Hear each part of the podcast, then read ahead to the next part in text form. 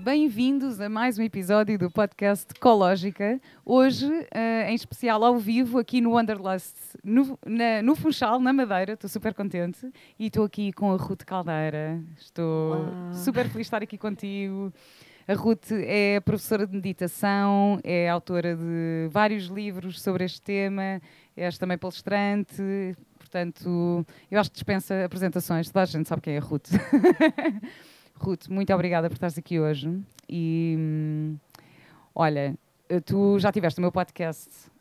Foi no episódio, eu até anotei aqui, foi no episódio 51 em abril de 2021. Portanto, já foi há mais de dois anos. E, hum, e aquilo que eu te quero perguntar é: nestes últimos dois anos, quais foram as tuas maiores aprendizagens? Uau! Desde a última vez que falámos. Bom, antes de mais, estou super feliz de estarmos aqui porque foi assim uma coisa que aconteceu um, e temos esta empatia tão bonita uma com a outra, portanto é uma conversa, isto é uma conversa e sabe sempre bem, não é? Nestes dois anos, bem, foram aprendizagens fortes, tu sabes. Sei.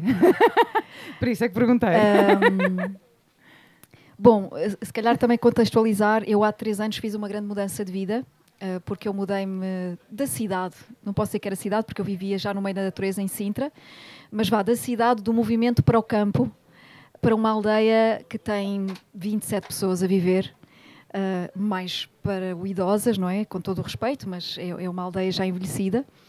Uh, 27 a contar contigo e com o Tiago? A contar connosco. Ah, ok. okay. Acho então eram 25 e passaram a ser 27. Sim, um, e que eu acredito que vai crescer, acredito muito nisso. E fizemos assim uma grande mudança de vida, levámos a, a, a, casa às costas, literalmente, dentro da nossa autocaravana, para, para fazer acontecer um sonho. Este nosso sonho de ter o nosso ashram, o nosso espaço de retiros em Portugal, e portanto escolhemos o centro do país para o fazer. E hum, foi mesmo levar a meditação e o yoga para fora do tapete, não é que tínhamos estado aqui a falar sobre isto também no dia de hoje. Foi uma grande aprendizagem porque é Dizem que quando nós um, concretizamos um sonho, que é como se o matássemos. E eu comecei a pensar muito sobre isso na prática. Porquê é que será que as pessoas dizem que nós matamos um sonho assim que o concretizamos? E na, min, na, na, na minha perspectiva, naquilo que foi a minha grande aprendizagem com o Tiago, foi que a ânsia de chegar ao topo da montanha, ou seja, de ver a casa pronta, porque nós é que fizemos a nossa casa, e íamos partindo paredes e dizer, olha, aqui pode ficar bonito isto, aqui fica bonito isto, e era o Tiago e o meu pai a construir a casa, a reconstruir, e a ânsia de ter a casa pronta, a ânsia de ter o próprio espaço para dar as aulas, para dar a nossa formação, estava a matar o nosso sonho. Uau. Porque na prática eu não estava a desfrutar do caminho até lá que é realmente o mais importante, porque a partir do momento em que nós só vemos o, o topo da montanha, toda a paisagem que está à volta fica perdida, não é? Tudo se perde. E, e nessa ânsia, nós de repente estávamos-nos a perder, porque saímos daquilo que era o nosso ritmo, uh, porque realmente era um ritmo muito acelerado, porque ao trabalhar ao mesmo tempo obras, etc. E, e estávamos a não desfrutar da concretização do sonho. Isso foi uma das minhas grandes aprendizagens. Bem, estás-me a lembrar, uh, Ruth, desculpa, mas eu, eu fui subir o pico uh, em março deste ano e foi super desafiante. Levei um grupo de pessoas comigo e depois até tivemos uma questão porque uma das pessoas uh, no grupo acabou por, por se sentir mal e então tivemos ali uma situação bastante desafiante.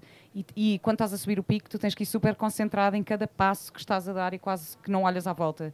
E, e o tempo estava completamente coberto. Eu lembro-me na descida, portanto, já depois de, da exaustão de estarmos ali horas a subir, já depois a descer a montanha o momento em que eu estou só focada nas pedras e depois e as nuvens à volta e de repente a nuvem abre-se e eu olho e vejo a imensidão, vejo o feial do outro lado, vejo o oceano assim e agora fizeste-me lembrar isso, não é? Que é, que é a ânsia, ok, de conseguir, de superar, de superação e não sei o quê, e depois não estar a desfrutar. E na verdade, aquele momento ensinou muito mais do que, do que, do que todo o resto, porque de repente eu olhei e fiquei-me a sentir super pequenina, sabes? Fiquei-me a sentir assim, fogo às vezes estou eu preocupada com problemazinhos e estou aqui no topo de uma montanha. Olha o meu tamanho a comparar com o tamanho desta imensidão de natureza à minha volta. É verdade. Então. É uma, é uma grande metáfora para a vida porque nós fazemos isto no dia a dia. temos um propósito, temos um objetivo. E enquanto não chegamos lá, é como se nada valesse, nada é valorizado. E isso foi uma grande aprendizagem. A partir do momento em que percebemos isto, dissemos: acabou, vamos parar tudo, fizemos umas férias, fomos para os Açores, porque percebemos que tínhamos que fazer um zoom out para tomar novas decisões. De repente tínhamos que repensar todo o projeto, porque nós o projeto, outra coisa nesta aprendizagem, devia estar a escrever num papel, porque tu, entretanto, estás-me a fazer sistematizar. Isto fica gravado, não te preocupes. Depois podes ouvir outra uh, vez. Outro grande, outro grande ensinamento: o grande projeto da tua vida és tu. Eu sou, eu sou o maior projeto da minha vida. E se dentro dos projetos que são os projetos da minha vida eu desapareço, nada faz sentido. E portanto, a, cer a certa altura eu estava lá, mas eu estava a desaparecer. E portanto percebi isto assim não, já não me está a fazer sentido, assim o meu coração não está a vibrar. Portanto, isso foi outra grande aprendizagem para mim. Depois, mais recentemente, o ano passado, quase morro, não é? Como tu sabes, não é? Tenho, foi isso que me impediu de estar aqui na Madeira. É, para quem não sabe, a Ruth teve, teve uma questão de saúde bastante grave o ano passado e, e pronto, só, só para contextualizar. Sim, aqui. sim, sim. Ou seja, eu, eu tenho uma, uma operação marcada, que estava marcada, pronto, que era, que era suposto, mas nessa operação algo corre mal. Dois dias depois, quando tenho alta, um, estou felizmente na casa dos meus pais, não no centro, para onde eu me mudei, um, e tenho que regressar ao hospital porque estou com uma hemorragia interna, portanto já hemoglobina de 5. Fui operada de urgência numa situação super delicada. Três dias depois, novamente a perceber que estava em risco de vida sem saber bem o que era. Um, perfuração do intestino estava numa situação, fiz a septicemia inclusive, novamente muito delicada, e quando acordei, acordei com a ostomia, que muitas pessoas não sabem o que é, que é há várias pessoas que a têm, que isto ainda é muito um tabu, e acho que também é super importante que deixe de ser um tabu. Felizmente já não tenho, mas há pessoas que vivem com isso a vida toda. A ostomia é viver com o intestino fora da barriga e ter um saco. E portanto, na altura, isto é uma grande aprendizagem para mim. Um, o médico disse-me antes da operação, Ruth, eu desconfio que você vai acordar com saco. E eu lembro-me pensar, nada me importa, eu só quero acordar. Eu só quero acordar. Uh, e quando acordei, eu lembro-me que a primeira coisa que eu fiz foi isto, porque eu sabia que era do lado direito, que eles tinham informado. Lado direito, para quem não sabe, é, é, é, é o não permanente, ou seja, é uma coisa. Hum, é, ai, estava a faltar a palavra, ou seja, é hum, reversível. E o esquerdo, por norma, é quem tem que ter eh, a ostomia para sempre. Eu lembro-me de colocar a mão e, ok, eu acordei com o saco, mas esta foi outra grande aprendizagem, eh, porque estávamos a falar aqui sobre nós sermos o grande projeto, não é? Que foi não estar à espera que chegasse o dia em que me dissessem a cicatrização está feita e a ostomia pode sair. Porque o que é que a vida ensina aqui, não é? Que é, se tu esperares todos os dias, tu estiveres à espera de alguma coisa, a vida está a passar e tu continuas à espera de alguma coisa. É a mesma coisa que eu estar numa estação de comboio e podem passar não sei quantos comboios, mas eu não vou apanhar nenhum. Estou sempre à espera de um que não é aquele. E eu lembro-me de pensar, ok, para mim, trazer então aquilo que estudo à prática. Eu estou viva e isto salva uma vida. Porque as pessoas antigamente morriam por isso, não é? Então, ok, eu estou viva e isto salva uma vida. É uma grande aprendizagem, que é viver com isso e nunca deixar, nunca me limitar, porque foi outra grande aprendizagem aqui. Realmente, dois anos são dois anos de muita intensidade. Uh, outra grande aprendizagem não é que é nós, uh, quando falamos em condições, eu tenho esta condição, eu tenho esta condição, eu tenho esta condição, somos nós que impomos condições.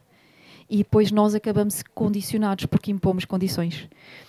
E a, a condição que eu coloquei em mim foi não ter condições, não estar condicionada de todo. Foi eu consigo fazer a minha vida igual e eu vou fazer a minha vida igual. Portanto, a partir do momento em que começo a recuperar peso, começo a conseguir novamente andar, ganhar massa muscular, fiz fisioterapia, tudo isso, eu fiz tudo.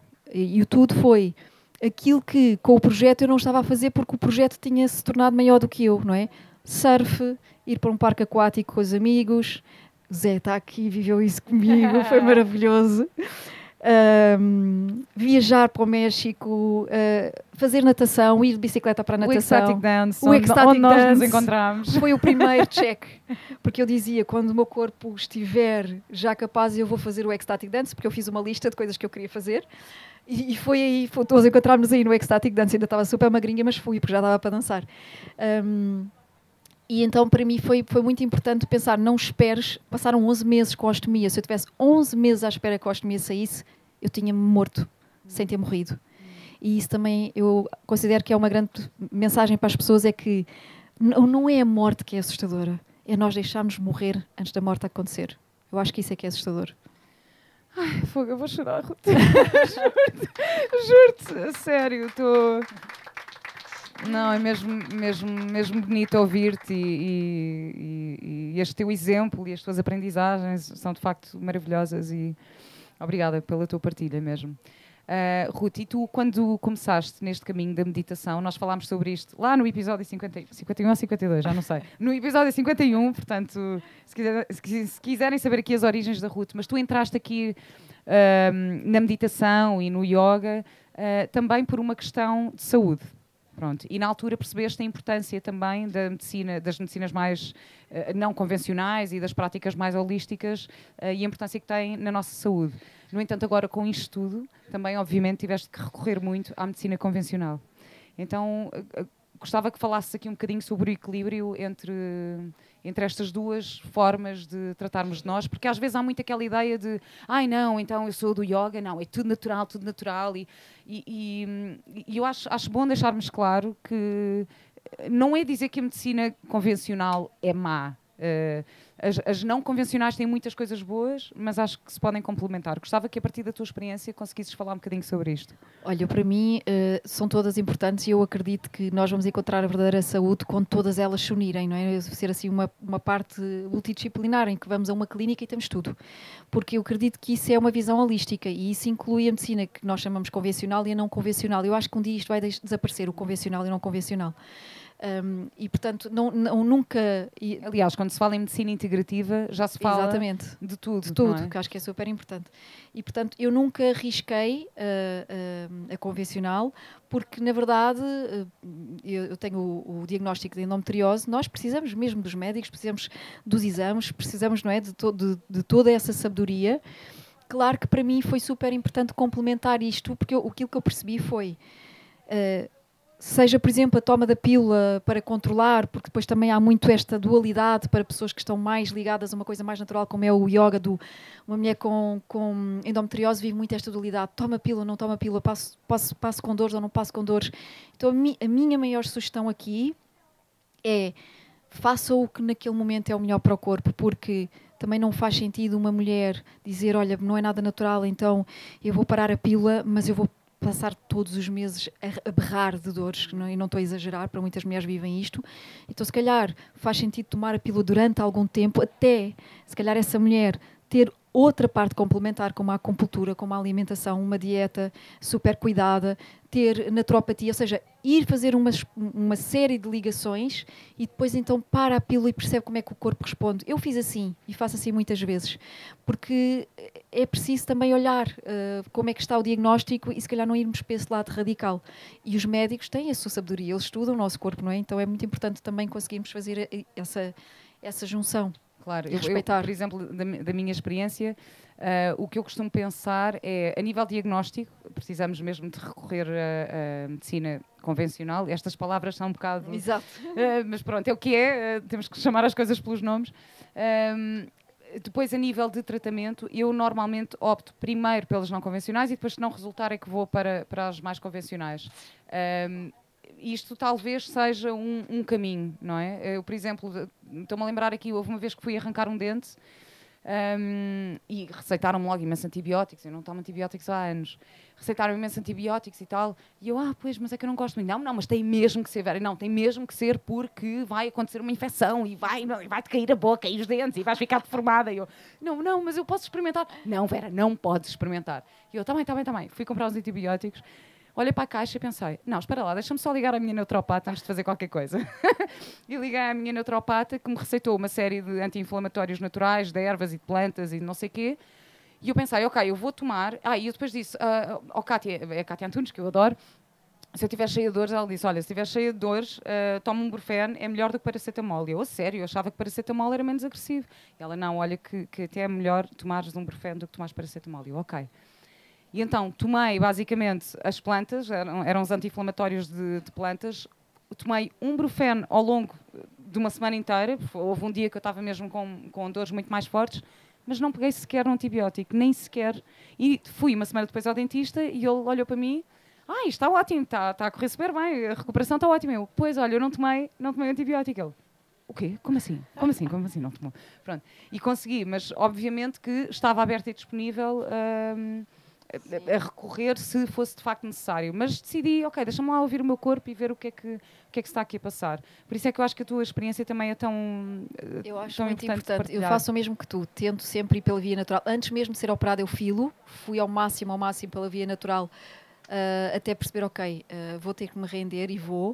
Uh, mas mesmo internada no hospital naquele mês que pareceu um ano, foi muito bonito porque a equipa médica, inclusive os enfermeiros, sem eu nunca ter dito o que é que eu fazia, que é curioso, eu nunca disse o que é que eu fazia em termos de profissão, ou se era professora de meditação, eles vieram perguntar o que é que eu fazia, porque me diziam como é que alguém que teve duas vezes, não é, quase a partir, tinha sempre tanta calma e tanta tranquilidade e um sorriso no rosto. Bom, primeiro o sorriso no rosto era obrigada, eu acordei. Porque sempre que me hum. acordava eu dizia eu acordei, eu acordei.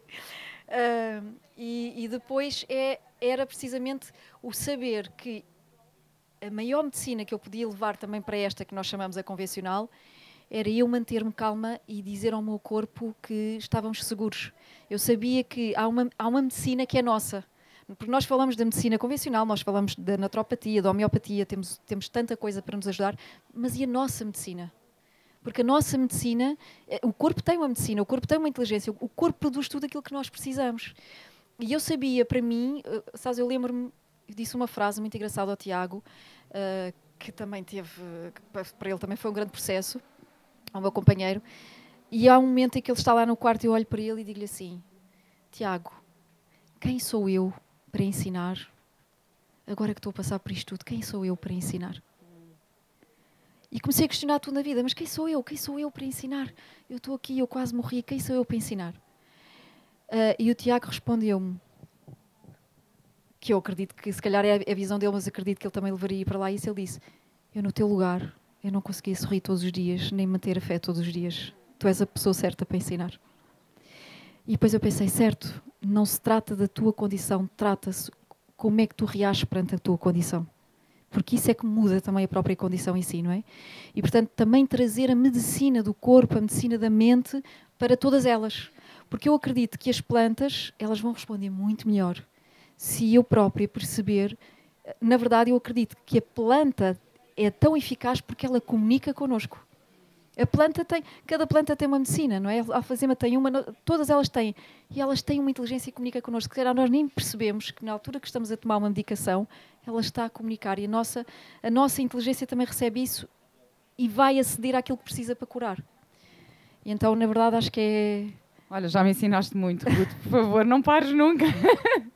e, e, olha, e, e, eu vou-te fazer esta pergunta, isto pode parecer. Tu tiveste alguma experiência fora do corpo durante estes, estes momentos de quase morte? Sim, olha, eu posso dizer que a primeira, a primeira fora do corpo, para quem, quem não sabe, mas eu, eu falei disso publicamente e falo porque acho que é importante para as pessoas saberem disso, porque estamos a falar de vários tipos de medicina. Mas uma semana antes de eu ser operada, eu não estava de todo, a minha intuição já me tinha dito, não vais por aí. Não, eu não estou segura. Era a primeira vez que eu não, eu não era a primeira vez que eu ia ser operada, mas era a primeira vez que eu não me sentia segura. Eu sabia que alguma coisa não estava certa, o meu corpo já me tinha dito. E eu disse, ok, eu, eu, sei que eu tenho que fazer qualquer coisa.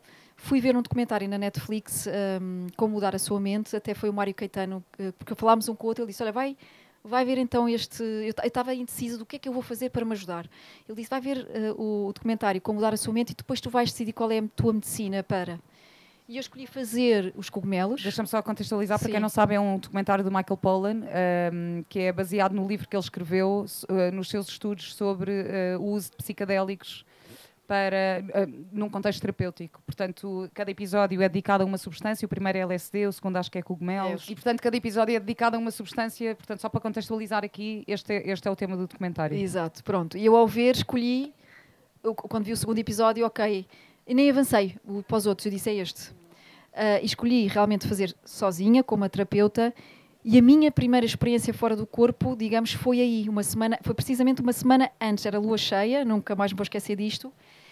E a partir do momento em que essa medicina começa a falar comigo, a pergunta que me é feita é: Ruth, tu queres viver ou queres morrer?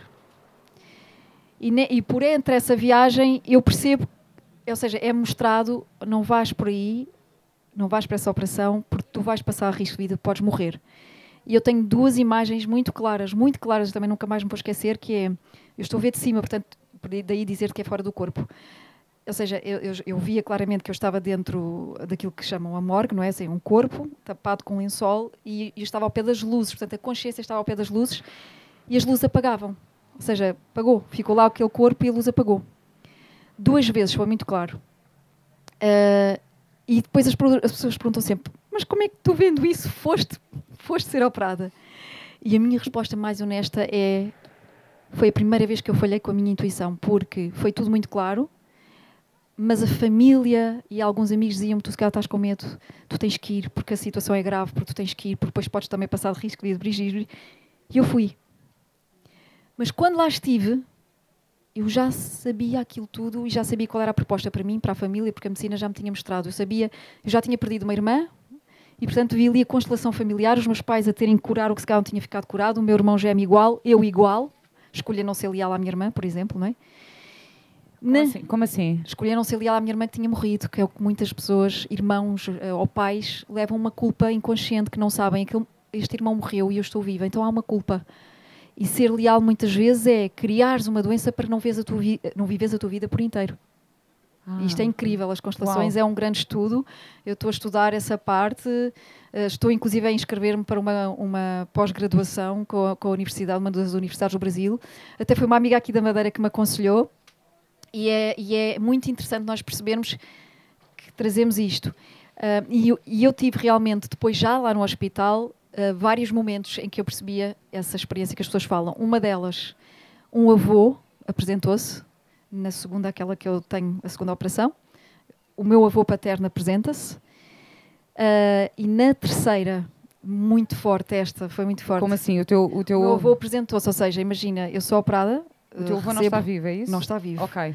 Recebo quatro transfusões, depois me convém dizer isso, quatro transfusões de sangue e no dia a seguir, ou seja, em, em, em que estou aqui a acordar, um, três vezes muito aqui presente em mim, ele apresenta-se, mas com o nome, sabes, a voz, e eu lembro-me de perceber, tu estás naquela zona tenue entre cá e lá.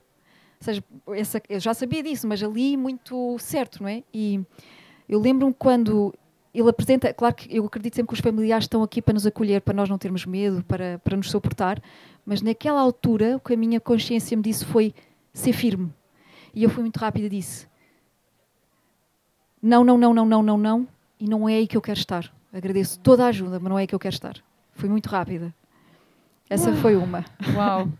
Depois a outra que foi muito forte, mas foi muito rápida, é a terceira que eu estou mesmo, mesmo a rezar e a, e a dizer: Ok, isto está a acontecer, mas eu acredito que a minha missão não terminou e é aqui que eu quero ficar. Mas rendi-me e disse: Se eu tiver que ir, eu aceito. Eu rendi-me, disse mesmo: Deus, eu agora estou no teu colo. Se eu tiver que ir, eu, eu rendo-me. E há um momento em que eles me dão a anestesia, uh, e já era a terceira vez em, em, menos de uma semana. Só que foi estranho, porque quando eles chegavam ali àquela contagem, eu apagava, acabou. Só que há um momento em que eu não apaguei, ou seja, nesta terceira uh, anestesia, é estranho. Isto é muito estranho porque não é fácil uh, explicar em termos mentais, não é? Ou seja, o corpo físico já teria apagado com, uh, com certeza, mas eu continuava a ouvir os médicos. E lembro-me de dizer assim: então, mas calma, uh, não estava a sentir o corpo, mas eu estava a ouvir. E dizia: mas, mas espera, então, mas eu ainda não adormeci. Porque estava, havia uma consciência acordada, mas eu ainda não adormeci. E no momento em que eu digo isto, eu olho, porque isto não era o real da sala, atenção, eu olho e vejo. Vocês sabem quando há assim um. Imaginem um armazém grande e um grande interruptor que quando nós puxamos a alavanca se ouve o eco. Pronto, então havia um eco e quando esse eco se fazia ouvir, acendiam-se várias luzes fortes, muito fortes, assim retangulares brancas. E quando elas acendiam, elas estavam cada vez mais próximas de mim, cada vez mais próximas de mim, cada vez mais próximas de mim. E eu lembro-me pensar: Estou-me a arrepiar. Eu estou super arrepiada estou desde super... o início desta Sim. conversa. Quando chega super perto, eu digo, eu digo: Uau, que incrível isto que eu estou a ver, uau, que sensação, uau, isto é lindo. Mas no momento que eu não consigo explicar isto, por mais que eu tente em termos mentais, não é, do nosso raciocínio, aquilo que ele atinge, há outra inteligência para além desta que dá um grito que eu não consigo explicar, não há um grito que foi verbal, que dá um grito e diz: Não é para aí que eu quero ir. E eu apaguei, não me lembro mais nada. É Uau. É lindo, mas não é para aí que eu quero ir. Uau, Ruth. E estas, estas foi aquilo que eu me lembro, se calhar houve outras coisas, mas que eu me lembro foi, foi isto. Incrível. E o que, é, o que é que tiraste? Quais foram as maiores aprendizagens dessas experiências? Que a fé não se trata sobre hum, acreditar, mas sim sobre ter a certeza. Hum. Ah, uau. Porque não era só assim, eu acredito, sim, eu tenho a certeza que é para ficar, eu tenho a certeza que esta é a minha escolha e temos que ser convicta. Não tem que haver, não é um, não há segundos de milésimos, é a fé, é, é a confiança absoluta. Uau, obrigada Ruth por isto, espetacular. Lindo, lindo, lindo, lindo. Uau. Olha, hum, só voltando aqui um bocadinho atrás à parte de vives no campo e tudo isso, eu tirei aqui uma, uma definição que eu gostava de trazer que é a Organização Mundial de Saúde, a OMS, define saúde como um estado de completo bem-estar físico, mental e social e não somente a ausência de, de enfermidades ou doenças. E, e porquê que eu achei isto interessante? Por causa do bem-estar social. Por causa do facto de tu teres, teres decidido ir para o campo e, e, estar longe e tudo isso. E eu pergunto isto por mim também, porque eu estou agora a sentir esse chamamento, tipo, opa, se calhar está na altura de eu ir viver para o campo, mas ao mesmo tempo eu tenho uma coisa muito forte na minha vida social que me faz tão bem, que eu adoro estar perto dos meus amigos e conseguir ir aqui, ir ali e, e fazer monte de coisas. Um, tu sentes-te saudável neste bem-estar social, mesmo com esta vida no campo? Com equilíbrio. Porque outra coisa que a vida me ensinou foi, ah, eu gosto muito de calmaria, mas eu a Ruth tem um lado social também muito forte, e de criança, e de espontaneidade, e de dança, etc. E, hum, lá realmente a vida passa mais rápido, mais lento, aliás, é tudo mais lento e não tenho lá os meus amigos, não tenho lá a minha família e eu sinto essa necessidade de equilíbrio que é também é o meu retiro lá, eu sinto o meu retiro lá, mas há momentos em que eu digo, Tiago, eu sinto que estou a enlouquecer e agora vou para a cidade. exato, Sabes? Exato. E isso, porque a vida social é fundamental. Exato. É muito importante. Eu acho super importante dizer isto também. Eu, um, eu achei linda a Marta Caras Lindas, que faz os detox e não sei o quê, publicou uma foto no Boom a dizer a vida não é só sucos verdes. Eu tive com ela na terça-feira, hoje é, hoje é domingo. Sim. Tivemos o aniversário do Lux, a maior discoteca de Lisboa. Fomos. E eu, Marta, estás aqui, vamos tirar uma foto. Por favor, vamos tirar a foto do A vida não é só sucos verdes, a vida não é só yoga. Portanto, vamos curtir, podemos ir ver uns copos é, de vez em quando, podemos ir dançar, podemos. Um, e acho importante também ouvir pessoas como tu a dizer isto, sabes? Para não, para não ficarmos naquela coisa de ai não, o guru espiritual é aquele que não faz nada. Ou, não, é, é, é tão importante. Faz parte da saúde também ter esta saúde social, ter esta uh, saúde, aliás, com, completa a nossa saúde emocional também. Porque não é? nós não é assim, o que é que nos vale o yoga e a meditação na verdade é fácil, é só pensar. Se eu for no carro sozinha, eu escolho é, como é que está o volume, se quero ir com os vídeos fechados, quero ir com os vídeos abertos, isso é super fácil, não é? Portanto, fica tudo fácil.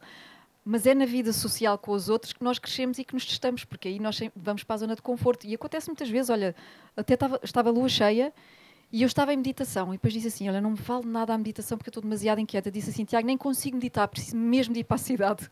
Porque todo o meu corpo me estava a pedir isso, estava a pedir ânimo e fui para um kirtan e fui dançar, porque realmente isso é vida. E o campo uh, também precisa dessa vida. Eu, eu, quero trazer para lá pessoas, quer que aquela aldeia uh, tenha muito mais habitantes. Fazemos uma troca, Ruth. Vens-me visitar à cidade Combinado. e eu vou-te visitar ao campo e assim Combinado. conseguimos ficar mais equilibradas. É isso que eu faço com as minhas amigas, nós trocamos. Boa. Uh, Ruth, vou só então acabar aqui com a pergunta de sempre, uh, que é qual é a tua ecológica de vida hoje? Hoje, exato. Hoje, porque vai ser diferente vai da do episódio diferente. 51. Olha, curiosamente é. Eu hoje sinto isto que é nada, Ruth, nada é permanente. Nada é permanente. Portanto, não me agarro à Ruth que sou hoje, porque sei que amanhã eu, eu, posso dizer, afinal isto já não me serve, afinal já não acho divertido, afinal já não me faz vibrar, portanto já não quero vir por aqui. Nada é permanente e gostar disso eu gosto disso hoje em dia. Eu não quero que seja permanente, eu quero que seja novo, porque a vida também é isso, não é?